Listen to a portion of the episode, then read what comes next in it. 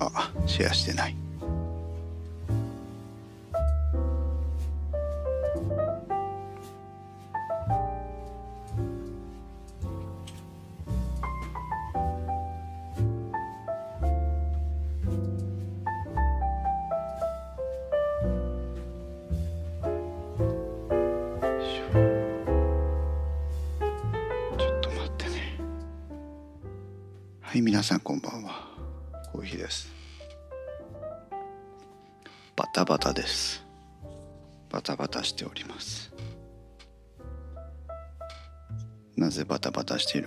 と YouTube のあでもなやめとこうかな。やめとこうかな。なんかいろいろ段取りしてたんだけどやめた。ちょっと待ってね。これ消して。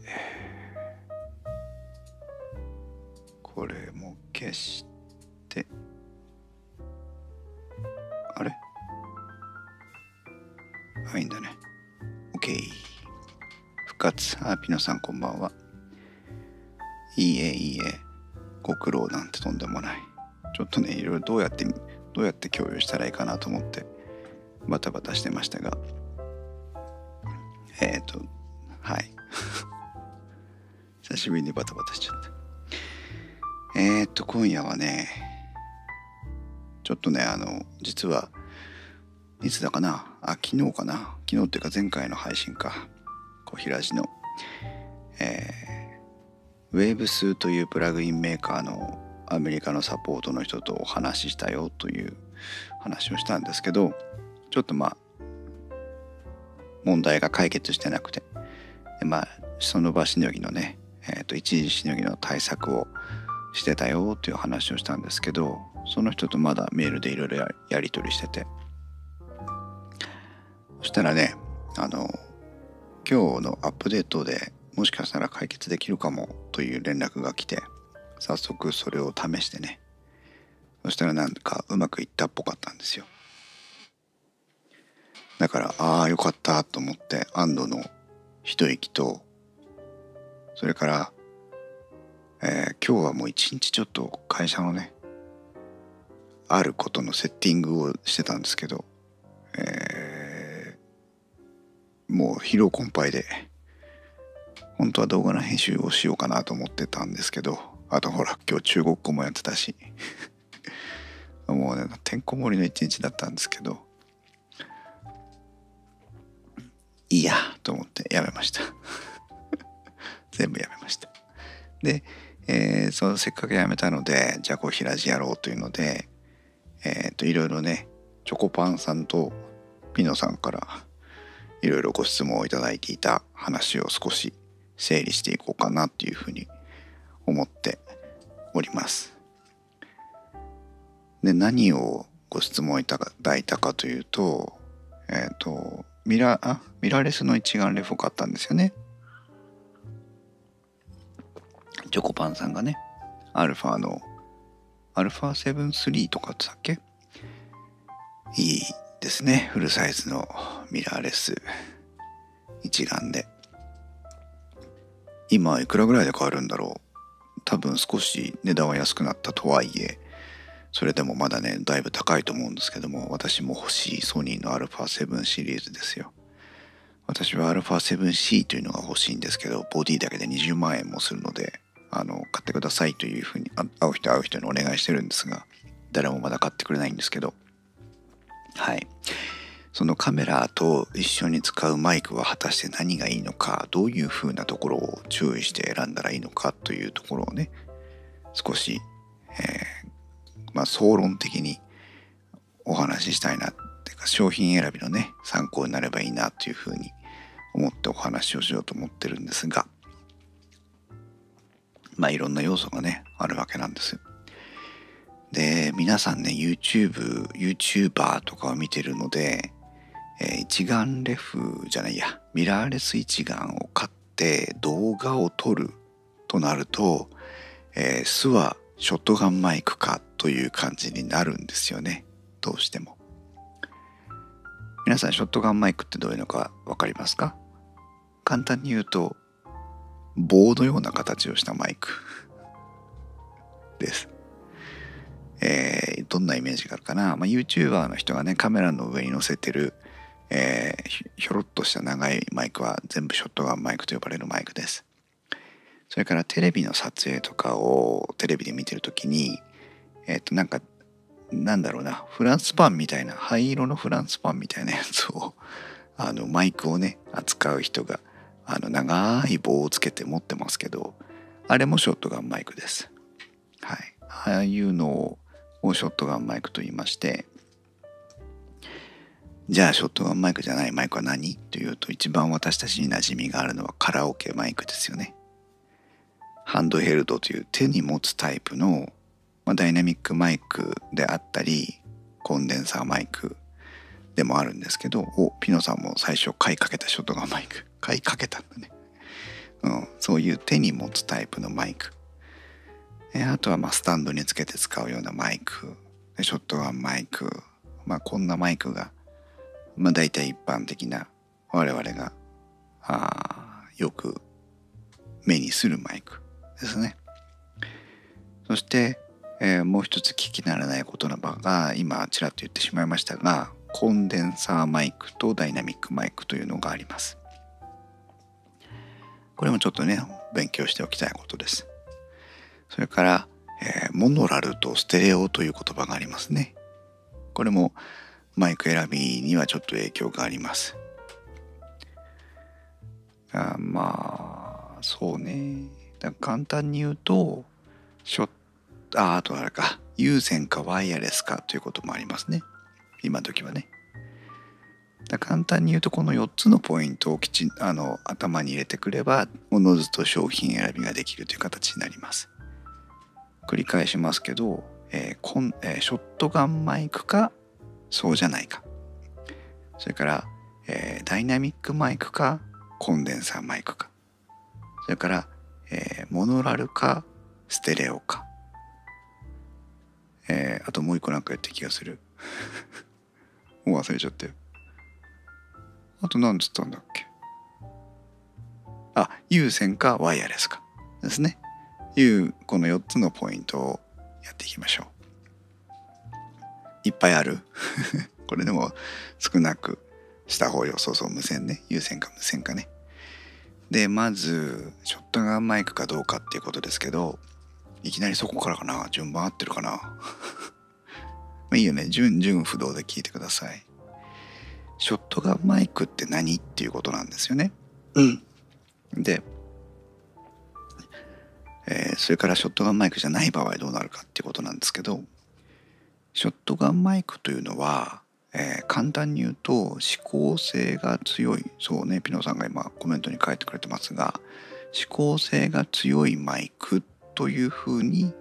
考えていただいて大きく間違いはないと思います。棒状で細長い形状をしてるんですがあれは、えーと、マイクの正面、まあ、棒のてっぺんの部分ですけど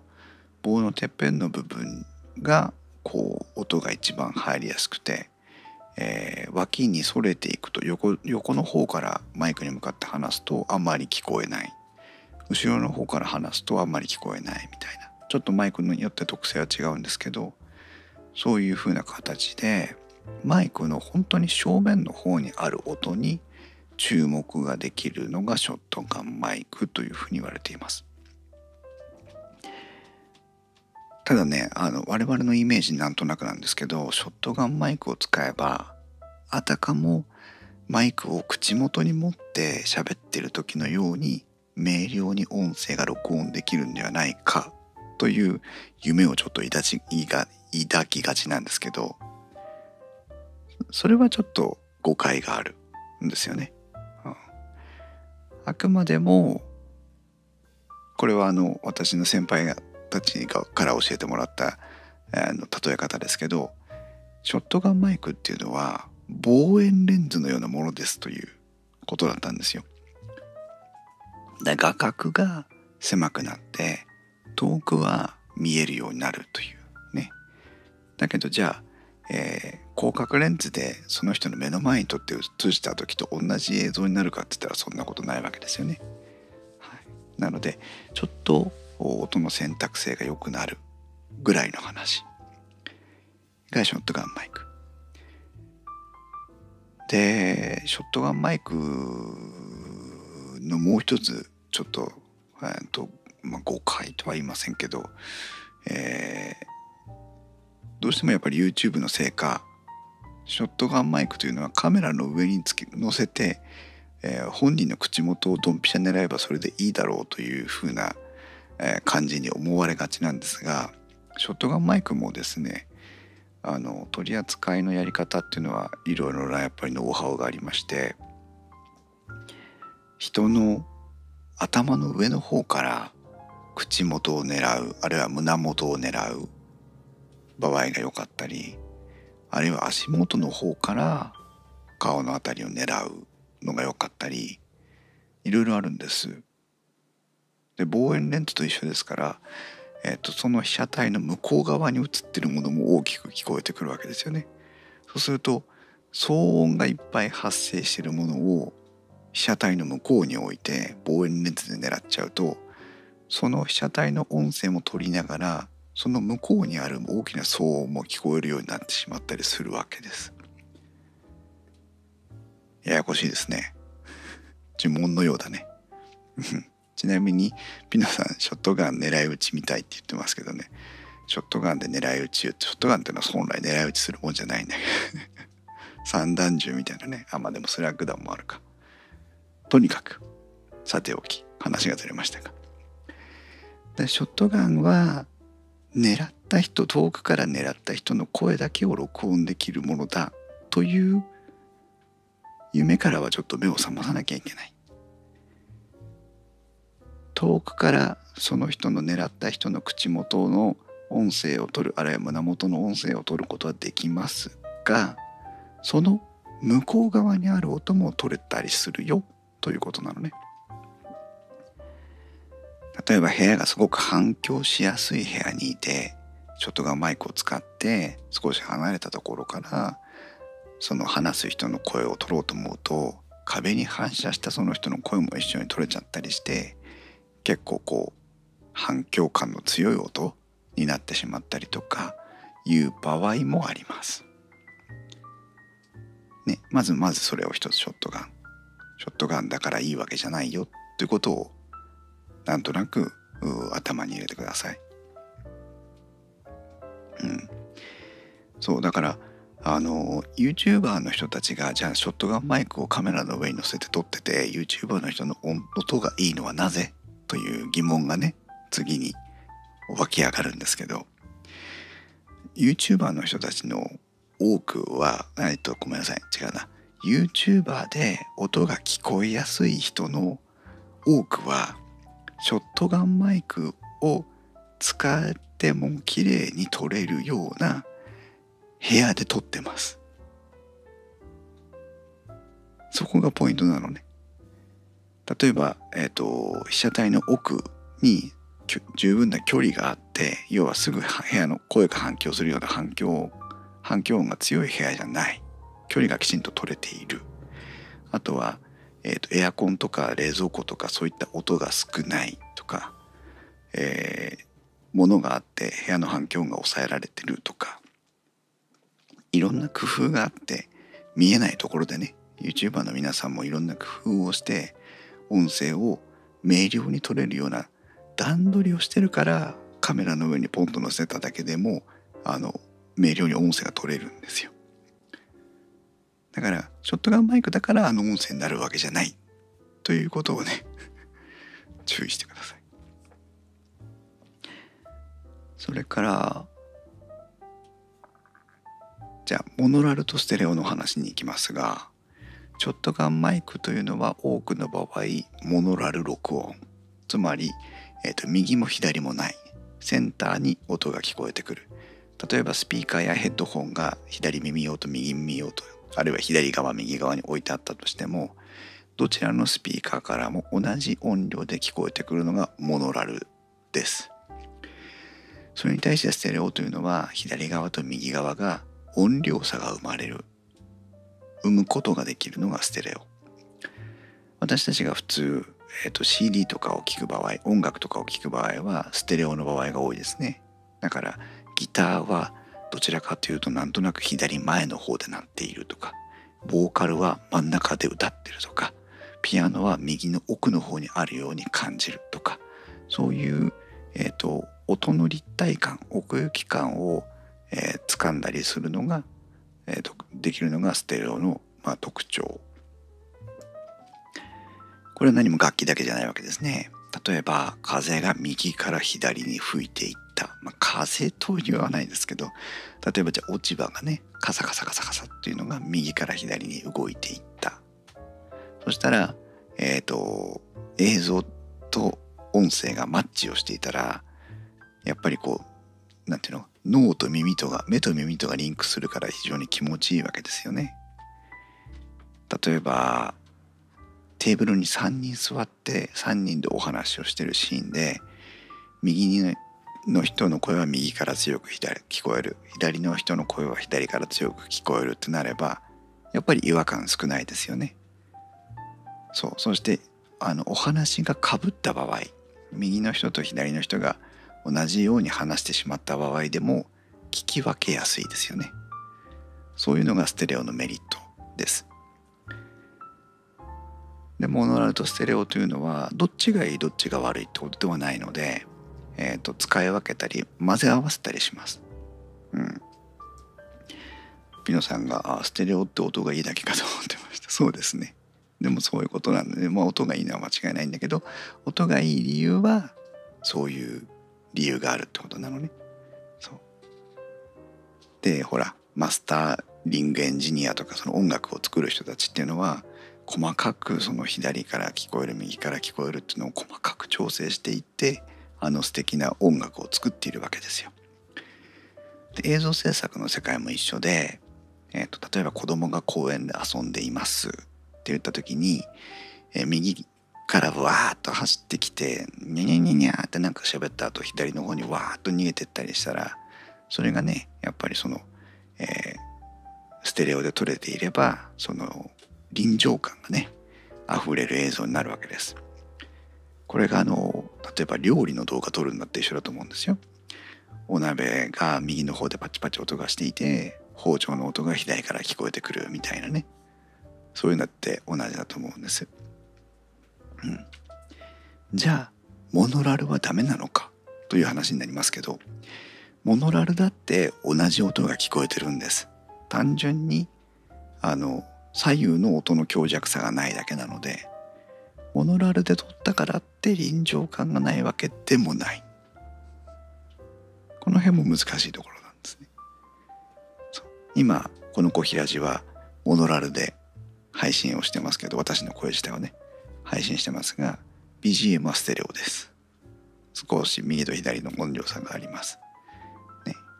そういうふうにミックスをして使っていくわけなんですけどえー、まあこれまたいい悪いはよく、決められないんですがシチュエーションによって選んでいくわけなんですがそういう違いがあるよというふうに思ってください。ショットガンマイクはモノラルだというお話はしたかと思います。それからカラオケマイク、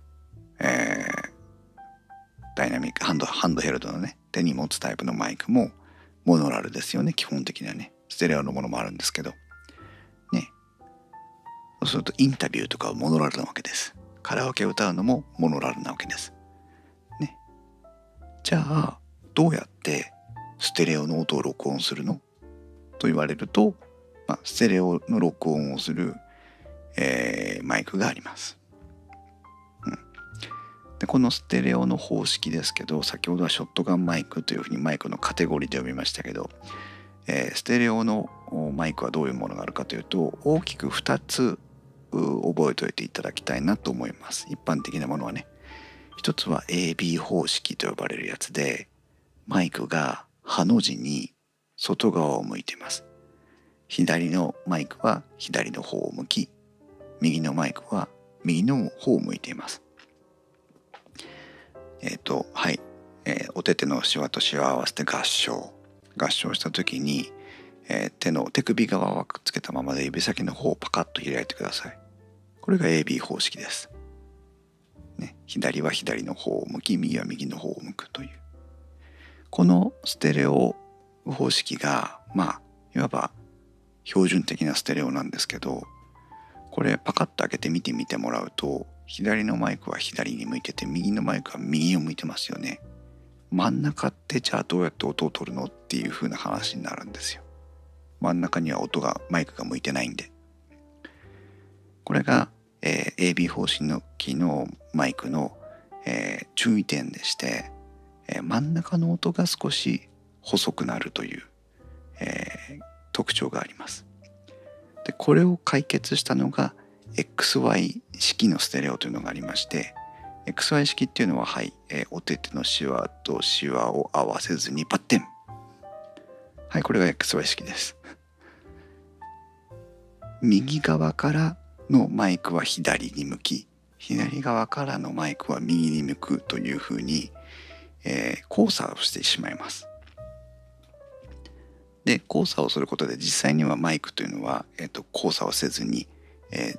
マイクの向きが交差をしてるだけでマイクはずっとずっと今いわゆる肘の方にマイクがありますので、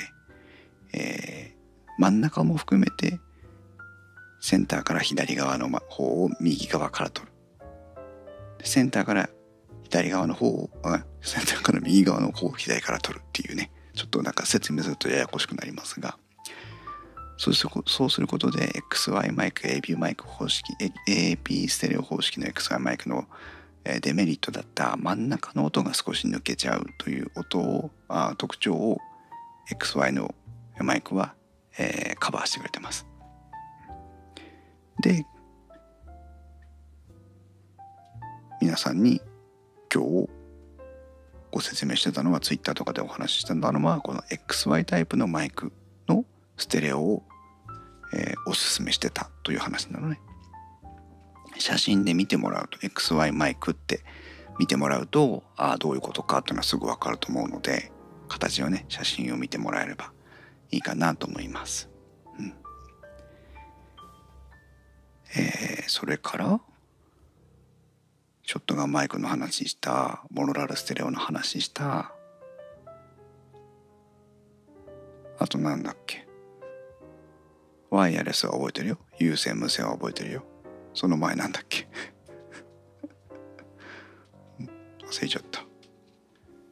えー、有線無線の前にもう一個なかったっけ？聞き直すわけにいかないし。XY マイクのあじゃないや。ショットガンマイクの話をした。してあそうだ。ダイナミックとコンデンサーありがとう皆さん。さすが優秀なアシスタントだ。ダイナミックマイクとコンデンサーマイクというのがあります。ダイナミックマイクというのはまさにさっきから何度も言ってるようにカラオケで使ってるマイク。あれのほとんどはダイナミックマイクのはずです。コンデンサーマイクというのは例えば、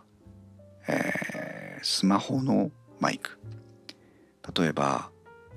デジカメのマイク。そういったもの。電気がこうあのね説明専門的に説明するのがちょっと私には無理なんですが、えー、簡単に言うとダイナミックマイクの方が感度は低いです。その代わり、えー、環境の音とかに強いです。コンデンサーマイクは感度が高いです。その代わり、えー、いろんな音を拾います。もうちょっと具体的に説明していきますと今このコーヒラジ、えー、いろいろダイナミックマイクでお話ししてるんですが例えばこの普通の部屋の中ではエアコンの音は発生してますね。それからパソコンの駆動音ファンの音とかハードディスクの音とかね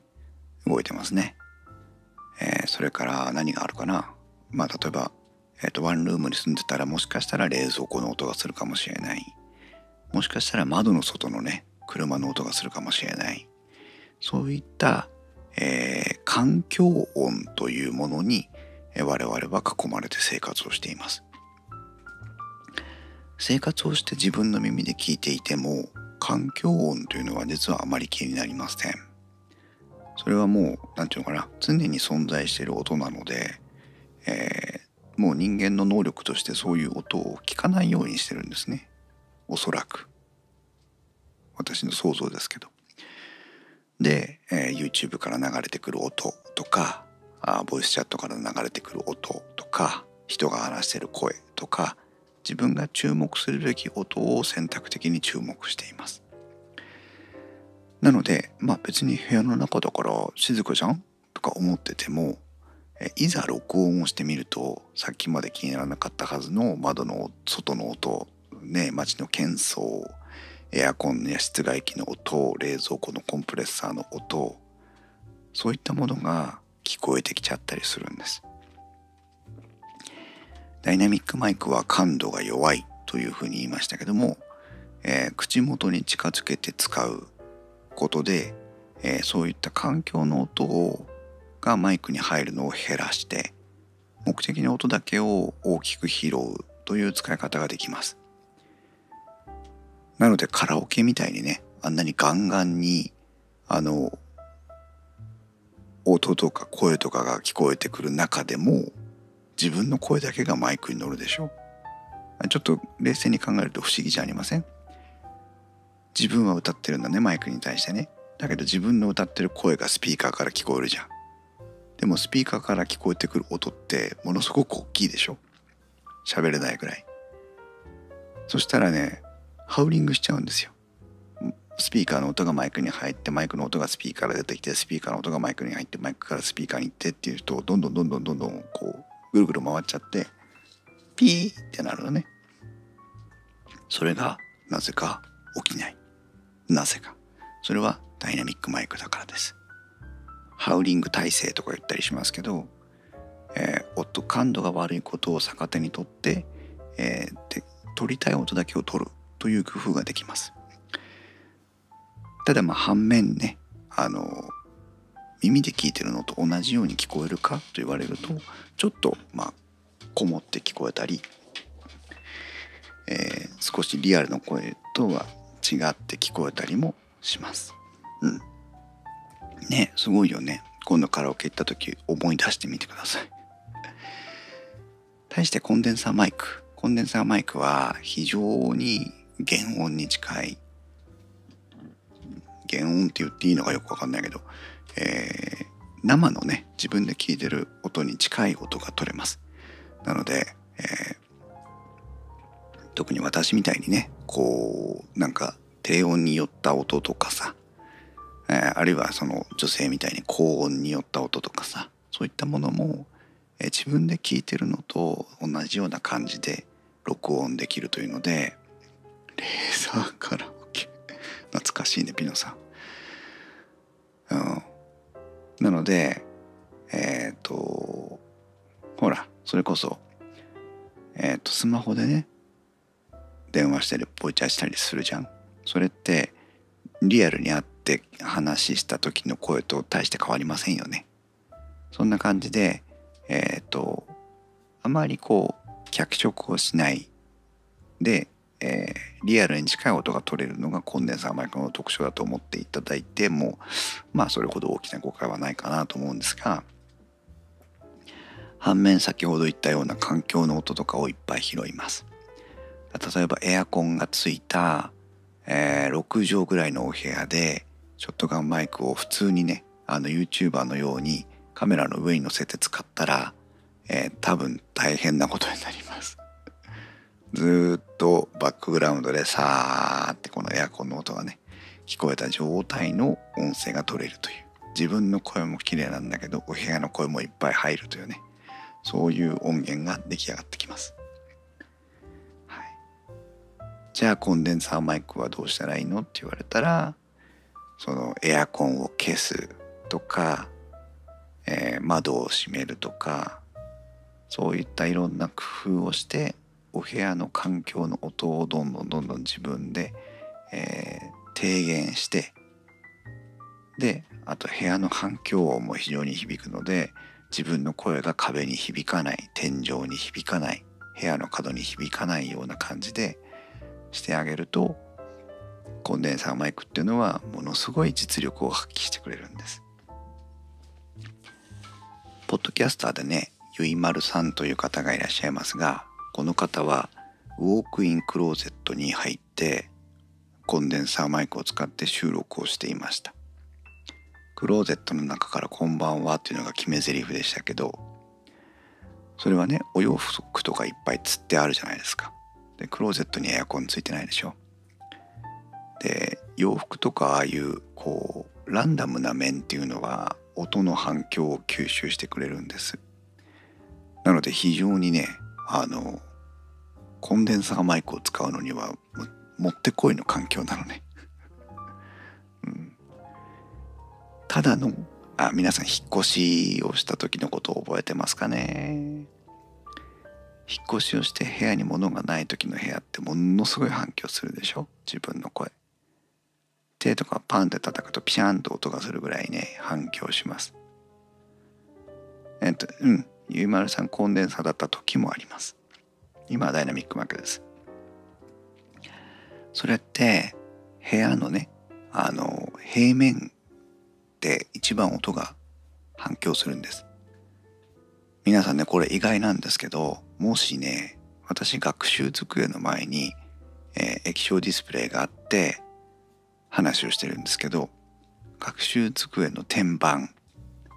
これ反響します。液晶モニター液晶ディスプレイこれ反響します。なのでえっ、とパソコンの前で喋るってものすごくね不適当なんですよ。本当は。そうそれをねなんとかしてるわけなんですけど。なので部屋の角とかねそういったところも反響します。はい。だそういう部屋の環境を整えることができればいい声が取れるよというのが、まあ、本来はコンデンサーマイク、まあ、コンデンサーマイクでもショットガンのタイプとか手文字のタイプとかありますからショットガンあコンデンサーマイクでも指向性の強いハンドマイクとかを使えばあまりお部屋の影響は受けずに、えいい音が取れたりもします。そうだからモノあとコンダイナミックマイクとコンデンサーマイクというのはねそういう特性の違いがありますよというのがあります。あともう一つ覚えておきたいのが、えーと、ダイナミックマイクというのは基本的に、え環境に強いです。ピノさん私どこ録音しようかなって頭上にエアコンって そうするとねダイナミックマイクの方がねそれだけを考えればねいいわけですそうダイナミックマイクは環境に強いというか取り扱いしやすいという特徴もあります取り扱いって何かというとマイクというのは基本的に湿度に弱いんですよね。湿度に弱いんです、はい、でもダイナミックマイクというのは、えー、ある理由からあまり湿度の管理を神経質にならなくてもいいのであんなねカラオケ行った時もあのグリルといいますかあの網網のところに口をべったりつけて歌ったりするじゃないですか人によってはね。で唾ペペペペドンでもマイクは壊れないんです。ダイナミックマイクっていうのはそれぐらい、えーまあ、湿度に強いというふうに思っていただいてもいいかな。対してコンデンサーマイクというのは湿度に弱いんです。雨が降ったりその辺に転がしてたりするのは非常に良くないちゃんとねあのシリカゲルって乾燥剤あるでしょ？乾燥剤が入ったタッパーみたいなところで管理をしてあげた方が本当はコンデンサーマイクにはいいんです雨降りなんてもってのほか、うん、高温多湿はね非常にコンデンサーマイクには良くないんです。ただまあコンデンサーマイクにもいくつか種類がありましてプラグインパワーのタイプとかあとはえっ、ー、と、なんだっけな。DC バイアス電源のものとかあったりするので、えっ、ー、と、環境の変化に強いものもあります。弱いものもあります。まああのそこまでね、えー、神経質になる必要はないと私個人は思うのでそういうものがあるよということだけさらっと頭の中に入れといてもらえればいいと思うんですがまあ突き詰めていくとね10万20万のマイクを買い始めるとそういうふうなところもあるよという程度だと思います。最後に有線無線ですが最近は非常に無線のね技術が発達してきてましてえー、おピノさんはダイナミックマイク買う気で ヨドバシ行って SM58 がなかったというね。なるほど。SM58 ね。SM58 の話も後でしましょうかね。そう。でえっ、ー、と有線無線とありますがうんと基本的には有線がいいです。なぜかというと、えー、無線の方がねちょっとあのディレイと言いまして、えーと、時間差ができちゃったりもするしあとはまあバッテリーを管理するねデバイスが2つになったりとかいろんなこともあるので、えー、無線よりは有線の方がいいです。いいんですけど無線も便利よという 最近は。本当に無線のね技術が安定してきてでしかも安くもなってきましたしああイソップさんいらっしゃいませ。マイクのお話をしています。なので無線もねあの個人で民間我々一般の消費者が使いやすい感じになってきました。でじゃあどんだけ選択肢があるのかというと我々はねあんまり選択肢はまだそうは言っても多くないのでえー、ロードのワイヤレス GO というやつかあとはゼンハイザーの XSD だったかな。ちょっと名前がね、えー、いつも忘れちゃうんですけど「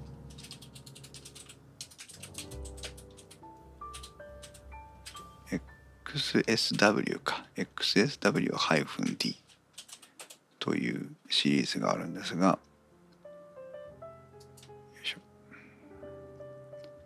そう。私はね実は職場でこの XSW-D というシリーズの、えー、ラベリアマイクの、えー、セットをね使っています。ラベリアマイクというのは分かりやすくてピンマイクですね。胸元に仕込むマイクですけど、えー、これをよく使っています、うん、これ、ね、非常に音がいいし、えー、音の選択性もいいしいいんですけどちょっと高いのと汎用性を考えた時にはちょっと、まあ、悪くないんですけどん？っていうねところがあります。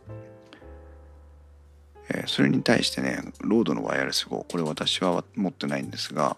えっ、ー、とマイ、えっ、ー、と、マイティや IT マイティというタロケンさんがやってる番組に時々出てきます。あとあれか、体操ニッチトークがね出てきます北澤さんという方がワイヤレス GO これ使ってますけどワイヤレス GO というのは、えっと、四角い形のね、えー、ワイヤレスマイクでしてこのマイク側というのがラベリアマイクもつけられるしそのまま本体自体にマイクも内蔵されてるんです。そうするとクリップでペッとこう胸元につけるだけでねちょっと大きさ大きいんですけどマイクとして使えるという利点があるのとあと面白いのがねこのワイヤレス GO えっ、とクリップアダプターみたいなのがありましてそのアダプターにただの棒なんですけどインタビュー GO っていう棒がありましてね。ほんとただの棒なんですよ。このインタビュー棒 GO っていう棒にこのワイヤレス GO をはめるとあたかもハンドマイクのようにして使えるというねそういうそのいわゆるアタッチメントみたいなのが売ってるんです。それがねまあ面白いです。ワイヤレス GO はワイヤレスの GO に限らないか。えー、っとそうインタビュー棒なの。インタビュー棒じゃない。インタビュー GO です。ミラーレス一眼とかを使ってマイクを無線化するメリットって何かというとカメラがどこにあっても胸元にマイクを固定できるということなんですよね。そうするとえー、カメラはどこかを向いて撮影をしながら音声だけは自分の音声をちゃんと明瞭に取れるという。そんな工夫ができる。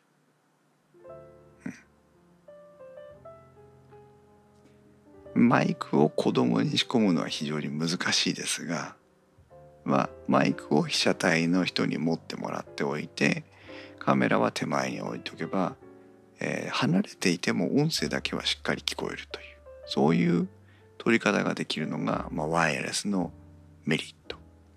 なんですね。えー、ただし、えー、ディレイといってその音のズレというのが無線で伝送してくる分少し増えますのでちょっとノウハウが必要かもしれないというデメリットはあります。まあ気にするほどかというところなんですけどはいまあ有線無線はい、マイクの音はカメラに録音されるんですか？なるほど。ピノさんいい質問ですね。えっ、ー、と、ワイヤレスのレシーバーというのがありまして、トランスミッターとレシーバーの2つで1つなんですが、トランスミッターが送信機側、レシーバーが受信機側ですが、レシーバーから、えー、オーディオケーブルでカメラのマイク入力に差し込んでやってカメラの本体に録音します。つまり外部マイクとして使えるってことですね、録音自体はね。イソップさん新しいの買っても嫁に怒られないという理由でアーカーゲーを買ってます。なぜならシーナリンゴが使ってるから、あ、そうなんだ。アーカーゲーを買うと AKG と書いてね、ドイツ語読みでアーカーゲーと読んだりしますが、AKG を買うと怒られないんだ。いい奥さんだな。安くないのに。うん、はい。なので、まあ、有線マイクと同じようにカメラ本体に録音できるというね、いうことはあります。そう。でまあいろいろごちゃごちゃ喋ってきましたがえー、っとこの後ちょっとまとめていきますけども 信者なんだ。いいね。じゃありんごちゃんにイソップさんが欲しいものを買わせれば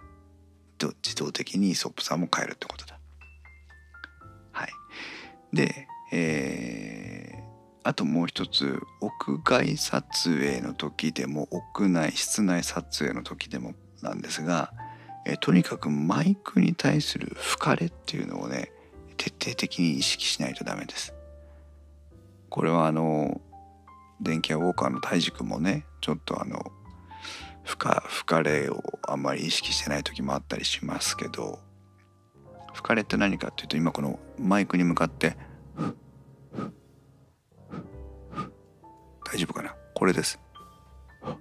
これが吹かれです。マイクに対して直接息を吹き込んでしまったり風が吹き込まれたりすると、えー、ダイヤフラムというねマイクの音を受け取る部分が、えー、大きく揺らされてしまいます。それが吹かれと言いましてマイクというのはダイヤフラムというのは振動を電気信号に変換をするための部品なので、えー、振動が ヒューマンヒートビートボックスねそう、えー、振動が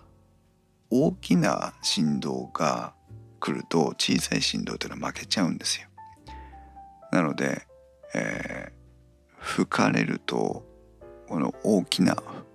この音マイクを直接揺らしてしまう音が小さな信号も打ち消しちゃうような感じでね一番大きな音としてこの吹かれの音が入ってしまうのでボボボボという感じで、えー、マイクに乗ってしまいます。これはね、えー、屋外であれば風の影響が一番大きいんです。で室内であったとしても自分の吐息のね自分の呼気の、えー、影響がありますから、えどちらの環境であっても吹かれ対策っていうのは適切にしていくのがいい音を取っていくためのポイントです。これができてる人はあの非常にね音のクオリティ上がっていきますよ。これは間違いないです。私も毎あの毎回のように吹かれに対しては、えー、試行錯誤をしていますが一番、えー、楽な対策はスポンジねマイクにスポンジついてるじゃないですかあれなんでスポンジついてんだろうっていうのは吹かれ対策ですね昔はあのなんだろう夜のヒットスタジオとかね見てるとね赤いマイクのスポンジと青いマイクのスポンジとでこう男性と女性で使ったりしてますけど色分ける意味は特になくてとにかくスポンジがついていることが吹かれの防止につながるのでスポンジがついています。あとねポップガードというのがありましてこれは室内撮影の時のハンドマイクに主に使いますけども、えーと、ストッキングとかメッシュ金属のメッシュのものとかあったりしますけどそういったものでえ音は通すんだけど息は通さないというような状況でやってあげるものもあります。よくあのミュージシャンがスタジオ録音してるような映像がねあのプロモーションビデオとかミュージックビデオに映ってたりしますけどその時になんか丸い板みたいなやつがマイクの前にくっついてたりするのを見る場合もあると思うんですけどえあれがポップガードですね。イソップさんウィンドスクリーン顎ひげでジョリジョリって言ってますけど顎ひげジョリジョリしたら顎ひげジョリジョリする音が乗っちゃうんでダメですよ。そう。ダイナミックマイクでもスポンジポップガードはいります。いります。私は実際今ここつけてます。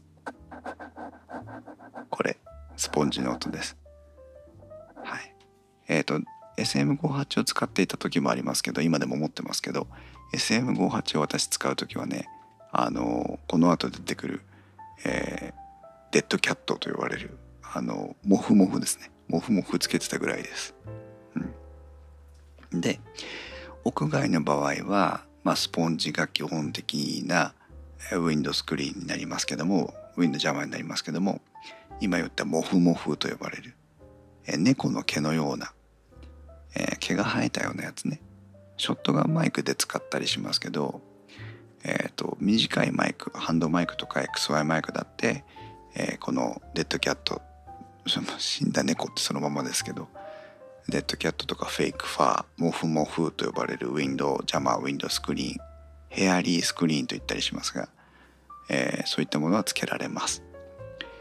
でスポンジのやつよりも、えー、見た目で鼻がムズムズするというふうに言ってますがイソップさんは。スポンジのやつよりも、えー、毛のタイプの方が、えー、その風に対する吹かれの予防効果っていうのは強いです。でも、えー、スポンジをつけたりこのモフモフをつけたりするとちょっとこう声質が変わったりすることもあります。低音が通りやすかったり通りにくかったり高音が通りやすかったり通りにくかったりする変化が生まれますので、えー、ちょっと声の雰囲気がね変わってしまう場合もあるかもしれません。でも、えー、屋内だろうがダイナミックマイクだろうが室屋外だろうがショートガンマイクだろうが何かしらの、えー、吹かれ対策はした方がいいです。で電気屋ウォーカーのね、えー、ごめんなさい。インストチャンネルの中で、えー、いくつかその実際にどういうものをどういうふうにつけて使ってるのかっていうのがありましてね。これはえー、と多分リンクが共有できてるんじゃないかな。チャット欄に今リンクを貼ってますけど今貼ったのは Zoom の H8 と呼ばれるね、えー、フィールドレコーダーをテストした時のリンクを貼ってますがこの動画の後半の部分で実際に XY マイクをつけた Zoom の H8 にの屋外での収録の様子がねあります。これぜひ、えー、後で時間がある時にね、えー、ヘッドホンとかイヤホンをつけて聞いていただきたいんですが右から左にマイクの前を歩いていく時の足音とかそれから、えー、池に注ぎ込むせせらぎの音とか、えー、波打ち際の音とかが右へ左へ音が動いていく様子を、え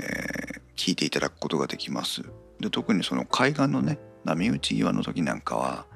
えー、風が吹きつけてくるわけですよ。そういった時でも、えー、吹かれなく波の音を録音されてますので、えー、参考に見てみてください。でもう一つがねえー、っとね何がいいかな。ショットガンマイクの徒歩収録というのがあります。でちょっとそれのリンクもね貼ります。ショットガンマイクのあこれでいいのか。いしょ。ショットガンマイクの東収録。これは、ね、ロードの NTG ビデオマイク NTG というやつですけども、えー、それこれはスポンジのスポンジだったかな？のあそうですね。スポンジのウィンドジャマーをつけて、えー、屋外収録をしている時の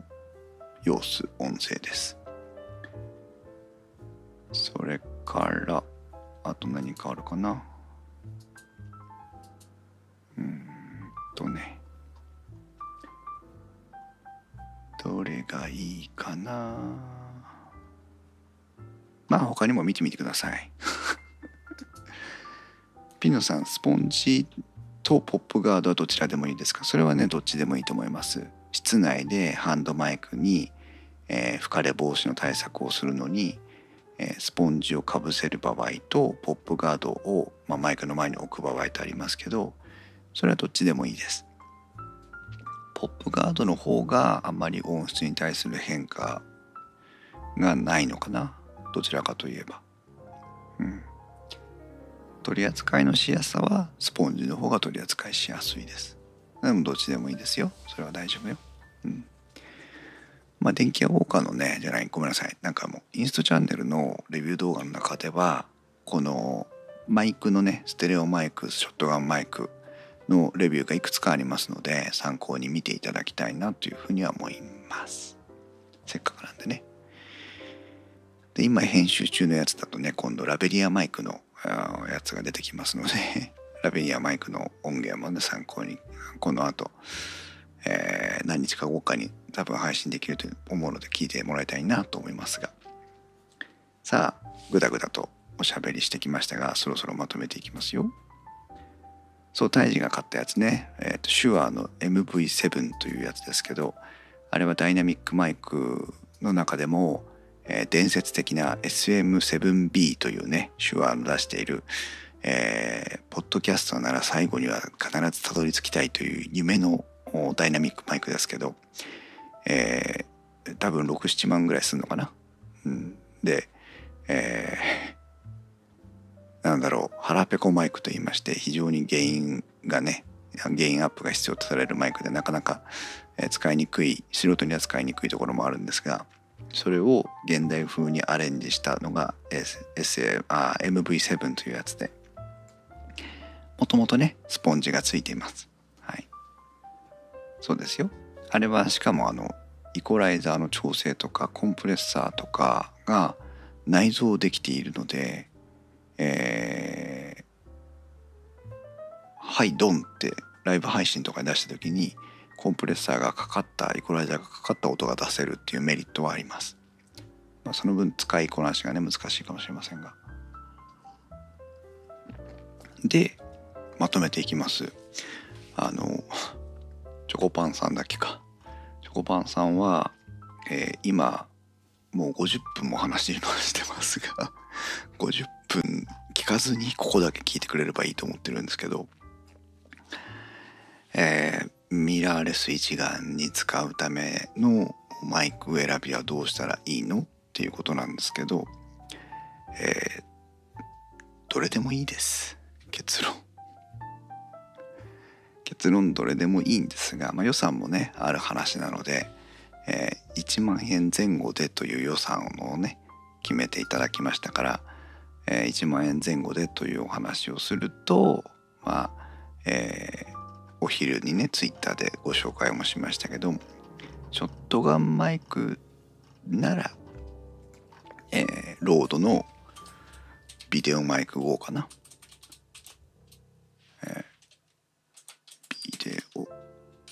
マイク GO というやつがありますけども、えー、比較的ロードのエントリーモデルの中では大型のショットガンマイクです。で、えー、レコーダー機能とかはないんですが、えーと、ショックマウントというね、えー、振動が伝わらなくようするようなショックマウントがついているもので、えー、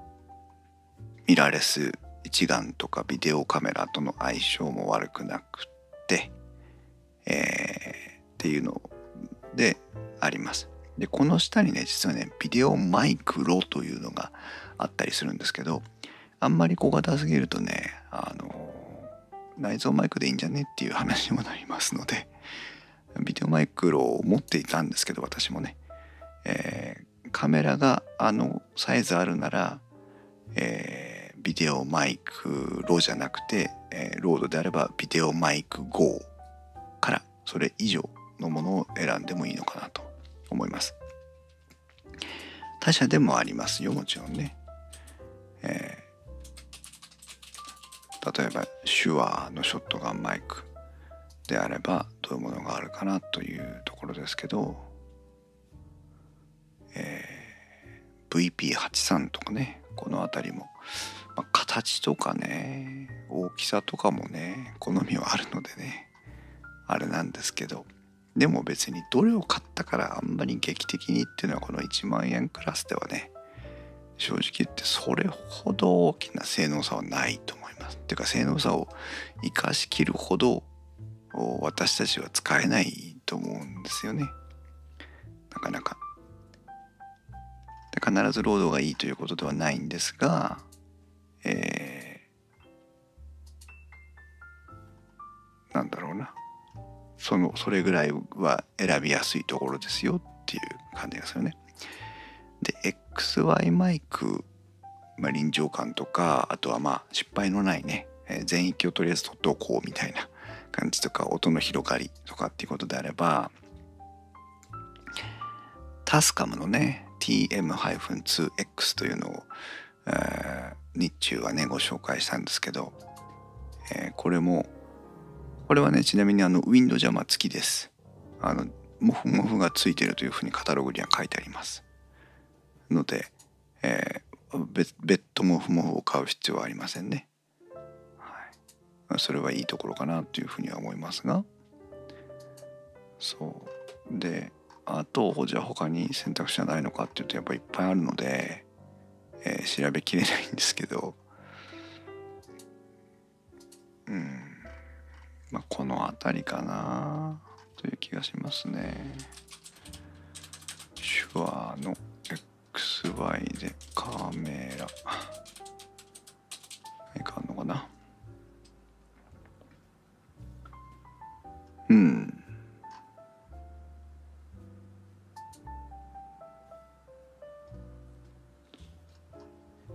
タスカムの TM2X はが、まあ、メジャーな選択かな。XY でね安めだということであればね。3万円ぐらいまでね出してくるとねあのグッズ選びの幅は商品選びの幅は広がるんですけどソニーの XY マイクとかねソニーソニーで本来相性はいいんですけど、えー、ECM-XYST1M というやつかな。これもウィンドジャマーはついてますね。これでもいいかもね。これは AB ステレオ方式と XY ステレオ方式を切り替えて使えるのかな。えー、使用書がない。使用書がない。えっ、ー、とマルチインターフェースウィンターフェース集搭載のハンディカムアルファネックスに対応。あそうか。マルチインターフェース集じゃなきゃダメなのかこれ。えー、どうなんだ？どうなんだ？うん。そうね。まああタスカムでいいんじゃないかな でも私はワイヤレス GO いいと思うよっていう気がするのね。それはやっぱりね、えーと、カメラとマイクが同じとこになくていいというメリットは大きいなという気がしていてまあでもなこの前のねあの GoPro Hero 9で撮ったソリスベリの動画とかね。あれはカメラの内蔵のマイクですからね。あまあまあだからどんなシチュエーションで使いたいのかっていうことをねもう少しねイメージをしていくといいということで。で今回のチョコパンさんは、えー、公園で子供が遊ぶ様子を撮りたいっていうことであればタスカムの TM-2X のステレオ XY ステレオ方式のマイクでいいと思いますというね結論になるかなというとこです。でまあえっ、ー、と時点でね Zoom の H1N もご紹介したんですけど同じく XY マイクですがあれはレコーダーなんでねマイクがついてるレコーダーで同じように、えー、本体マイクに接続することができるんですけどレコーダーにしておくことでハンドマイク的に使うこともできるというね切り替えのメリットがあるというで大きさも別にそんなにびっくりするほど大きいわけじゃないので、まあ、そういう手もあるかなっていう気はしてます。はい、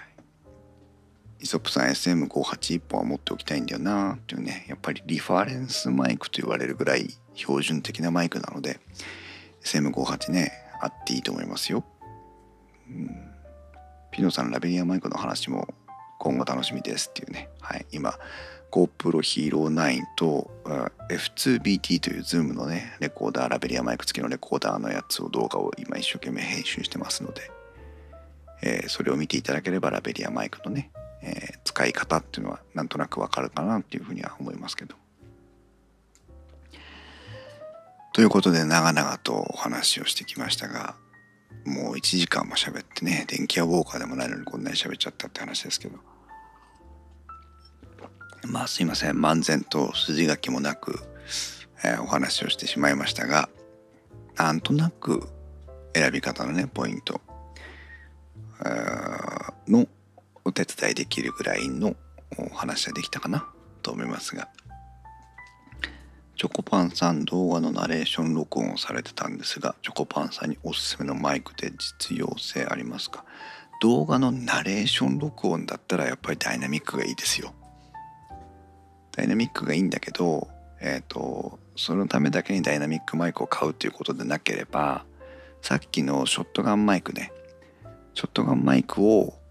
えー、ハンドマイクのように口元に近づけて使うこともできるんです、実は。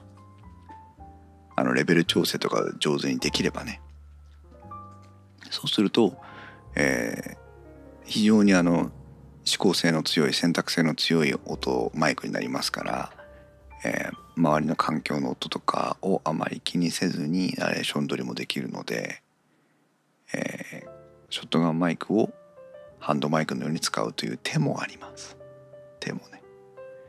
うん、使いやすいかどうかはまああの経験次第なので何とも言えないですがもしいやあのカメラの上に載せるショットガンマイクを口元にも持ってきてどうやってナレーション撮るのとかっていう心配があるんなら SM58 でいいと思いますよ。まあね SM58 1本買って終わりじゃないのでね残念ながらね、えー、ダイナミックマイクを取り扱うための他の設備っていうのが必要なので。まあねその辺の難しさもありますが。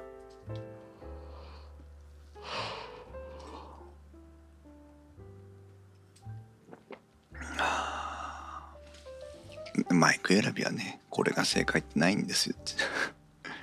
こんだけ喋ってきたけど。使いやすい使いやすいというかねそのシチュエーションに合ったマイク選びをするということができればいいなという。だからより具体的に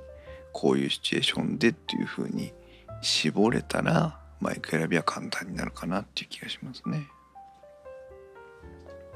でもねあの下手にするより iPhone の方が音良かったりするのでそれはね処理の良さですよね。そう。だからいや iPhone にイヤーポッドをつないでナレーション撮りをしたらいいじゃんって話かもしれないんですよね本当はね。うん。であんまりうん。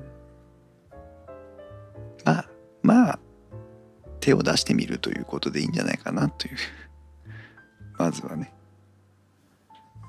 チョコパンさんもピノさんも Android なんだ。まあ Android だって一緒ですよ。Android のね、録音機能に、で録音してみたらね、意外と音良かったりすると思いますよ。まあ Android 持ってないんで何とも言えませんけど。うん。そんな感じですけどね。どうでしょうね。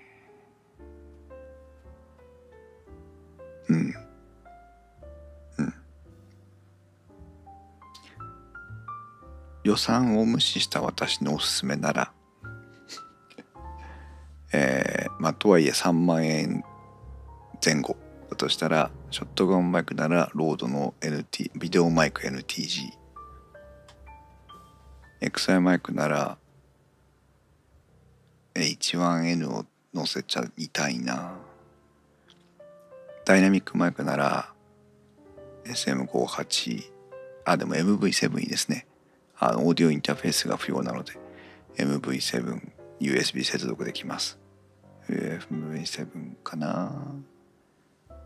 私が今使ってるのは Zoom のえっ、となんだっけ。ZDM-PMP だったっけかな。あのダイナミックマイクを Zoom が出したんですけどそれを今使ってるんですけどね。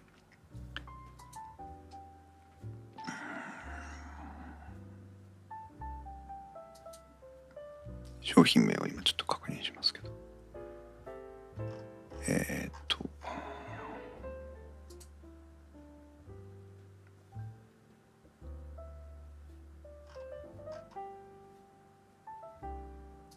微妙に出てこない。よいしょ。アクセサリー ZDM-1PMP ってやつですね。を使ってますけどもね。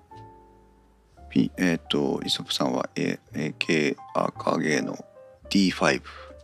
ー。